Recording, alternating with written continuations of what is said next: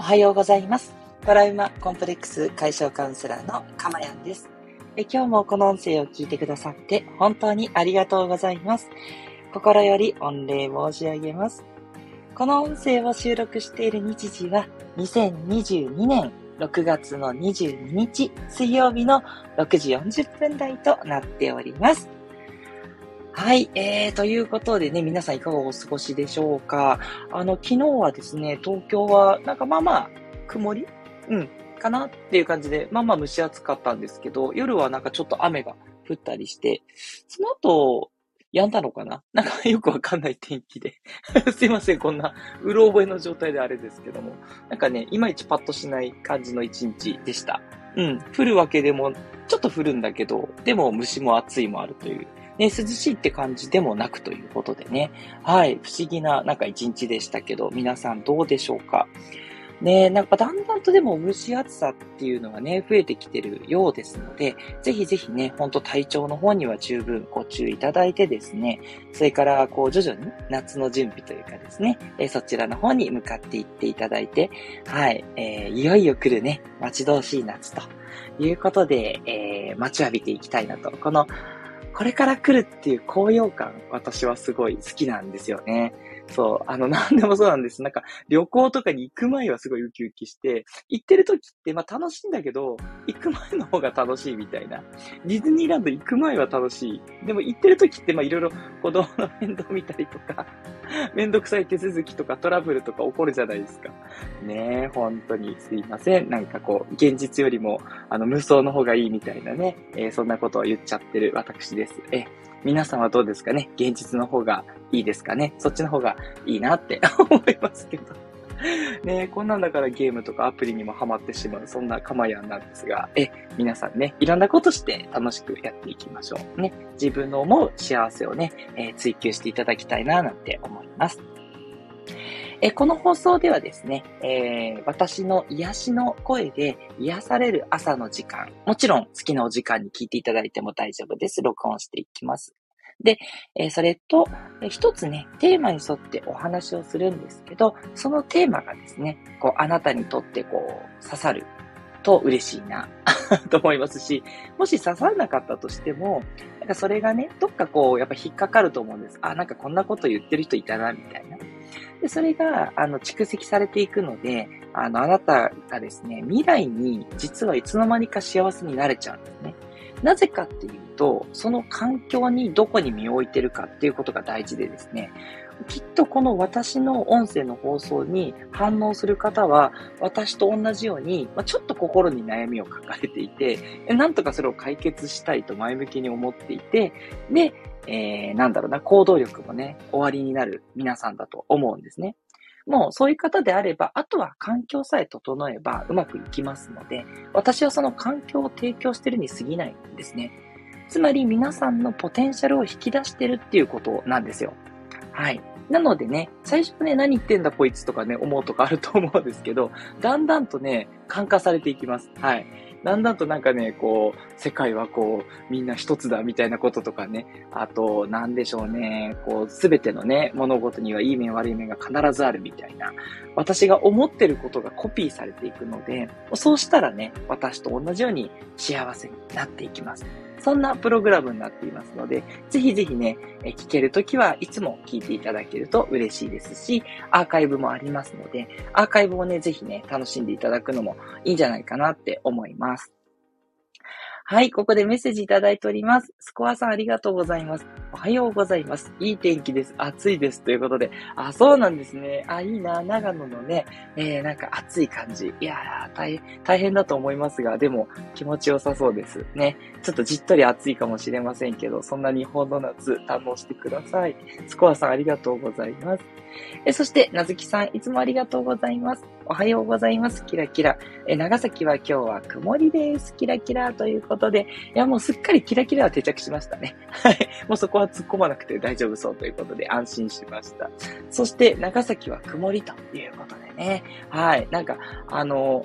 同じですね。なんか東京も、そう、今日はと、あ、でもね、やっぱり雲が多い、もうほぼ追われてる感じなんで、一応はまた梅雨っていう感じなのかな。ね。あの、なかなかどんよりですけれども、なんかそのね、まあ、こうどんよりとしたこう雰囲気っていうのもね、味わい深いものが日本はあるなと思いますんで、ぜひぜひね、えー、気持ちよいところも選びつつ、そのままね、えー、ありのまま楽しんでいただけたらと思います。なずきさんもいつもありがとうございます。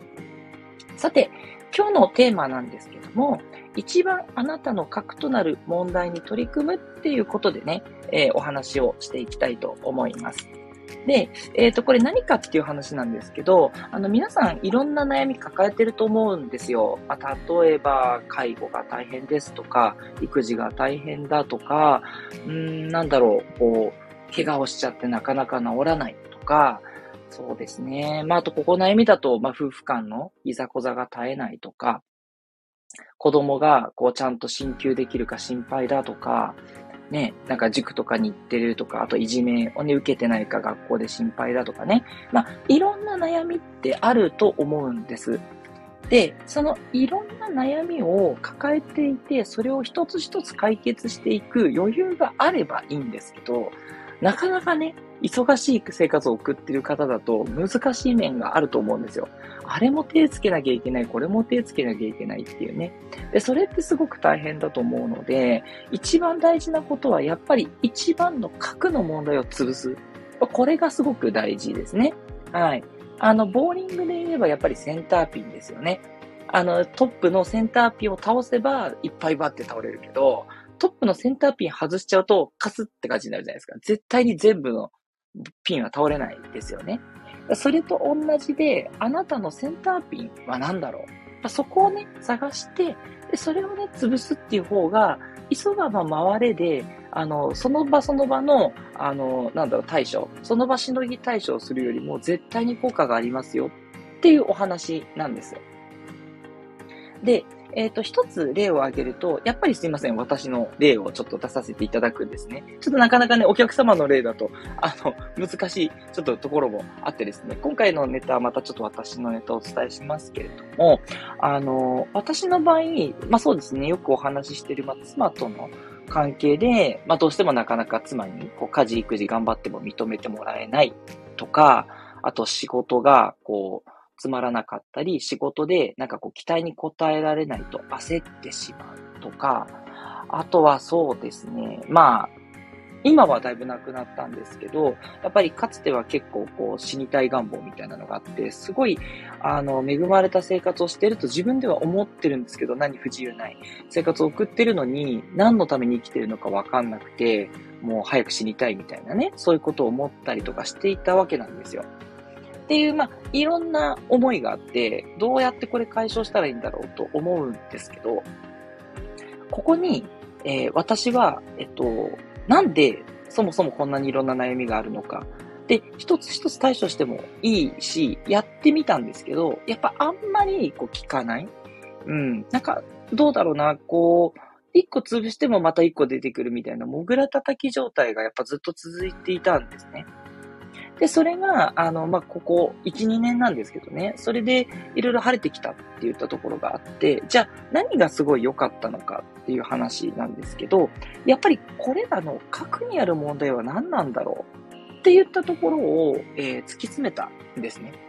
で、私の場合、やっぱり自分の人生の中で大きかったのは、いじめなんですね。親からの愛情がなかったわけでもなく、あの、大抵の方はね、その親に問題があって、あの親が悪いわけではなくて、親の、えー、あり方であなたがそれに影響されて、まあちょっとこう悩みを抱えるってパターンが多いんですけど、私の場合、やっぱりあの本当ありがたいことに両親とも本当に優しいし、まあ、時には叱ってくれて、すごく良くて、あの、両親は問題ないと私今、今思ってるんですけど、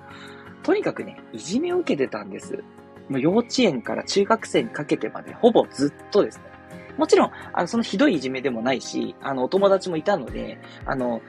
ね、世の中を騒がしてるのはさんさんたるようないじめではなかったものの、まあ、ずっとこう気持ち悪いとか、あの、こう表面的なね、ものだけ見て、もう、あの、なんかこう近寄らないでみたいに、そういうふうによく言われてたんですね。まあ、声がちょっと高いのと、話し方が気持ち悪いということがやっぱすごくあって、まあ、子供ってそういうの結構敏感じゃないですか。やっぱりね、そういう人がいたら怖いとは、私も大人だったらすごく思うんですけど、思うと思うんです、子供だと。当たり前なんだけども、でもやっぱそれが自分的には悲しくて、その幼少期を経たからこそ、常に人には信用されないとか、人はどうせ自分のことをどうでもいいと思ってる。てかむしろこう嫌われるっていうのはデフォルトとか、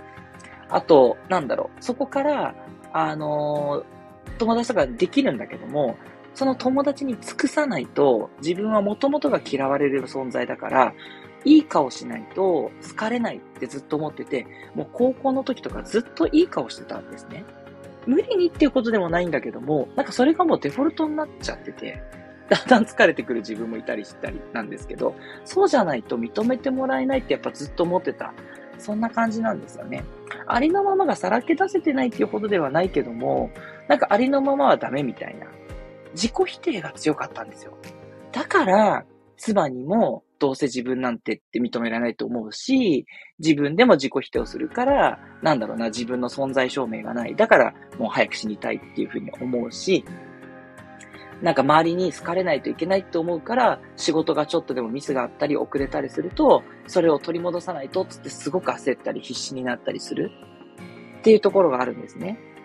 いい面もあるんですけどね。あの、この音声の放送もね、早く始めなきゃっていつも思ってて、そうしないと、こう皆さんに嫌われるんじゃないかって、どっかね、ちょっとまだ残る部分あるんですよ。すごく強くはないので、あの、皆さん全然気にされる必要は全くないんですけど、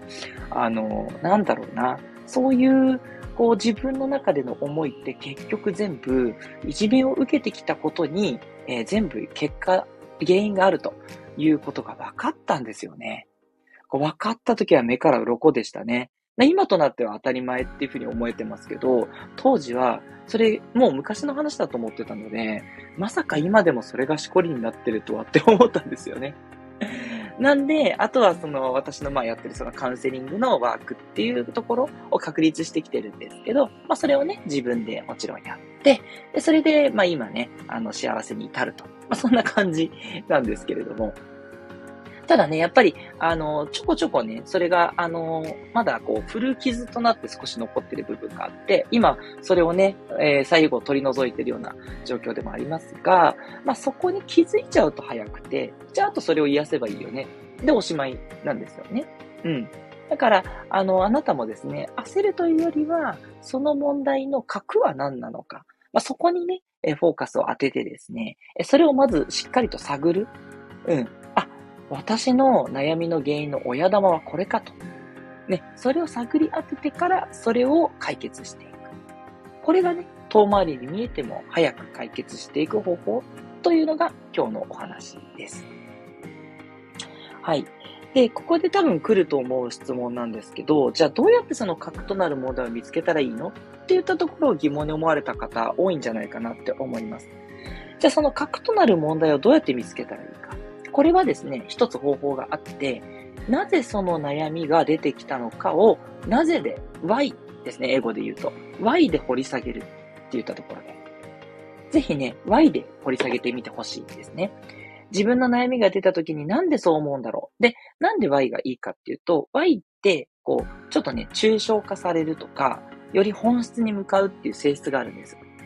そう。だから、そうですね。例えば私の場合であれば、その妻がね、こう認めてもらえない。それでイラッとしてしまう。何をやっても評価されないって思うんですけど、じゃあなんでそう思うのか。まあ、冷静に考えるとね、あの、なんだろう、ありがとうって言ってもらってる瞬間もあるし、あるんだけど、どちらかっていうと、なんでこんなこともできないの？って言われてる時の方が多いって感じちゃうんですよ。で、それはなんでかっていうと、やっぱりその認められてない自分っていうのに、認められたいと思ってるからだと。じゃあなんで認められたいと思ってるのか。認められたいって思われる必要あるのかあ、自分で自分がちゃんとこう認められてないからかなと。じゃあ、なんで自分で自分を認められてないのか自分の中になんかそもそも認められないものがあるからかな。そうじゃなきゃね、自分でいいじゃんって思えばいい。いいとこも悪いとこもあると思えばいいのに、なんで自分が認められないのか。じゃあ自分が持ってるなんかこう、性質かな。あ、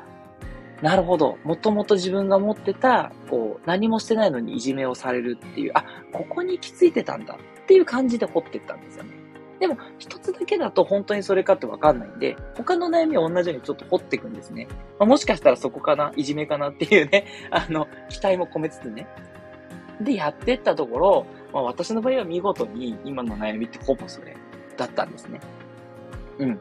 なんか、お金に困ってるっていうのは今ありがたいことになくてですね。うん、そういうのがあったらまたそれいじめとは違ったと思うんですけど、そういう悩みじゃないんですよね。すべて自己存在証明的なやつなんですよ。